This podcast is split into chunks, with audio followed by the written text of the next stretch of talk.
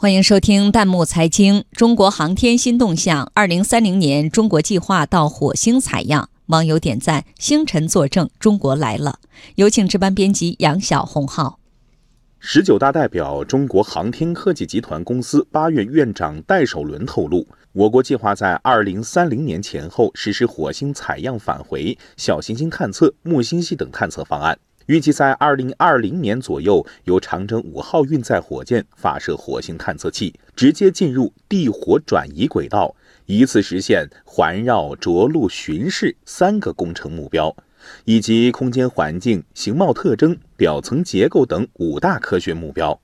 消息一出，网友们一片喝彩。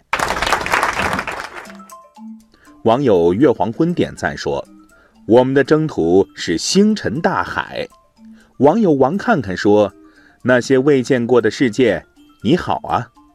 深空探测，我们筹划已久。对火星探测的前期研究，其实从2007年我国发射第一颗月球探测卫星时就开始了。”网友任我遨游，一看就是航天资深爱好者。他说：“这个探测火星任务是去年获批立项的，我们要向更深远的宇宙进发了。火星离我们最近时也有五千五百万公里。”为什么非想了解它的地形地貌、表面物质组成呢？专家指出，火星作为太阳系中距离地球较近的行星，自然环境与地球最为类似。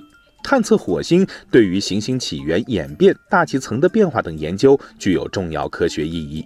网友慢慢离开也说，有专家就提到过，未来将探讨火星的长期改造与今后大量移民、建立人类第二个栖息地的可能性。这可是从全人类的可持续发展考虑的。谈火星的地球化还有些为时过早，不过探索火星确实已经是全人类的事情了。美国、欧空局、俄罗斯都有自己的，甚至已经在相互合作的火星探测计划。心怀航天强国发展愿景的我们，自然也不甘人后。网友星光点点说：“伴随着我们运载能力的大幅提升，从探测月球拓展到火星到木星，这简直是再自然不过的事情了。”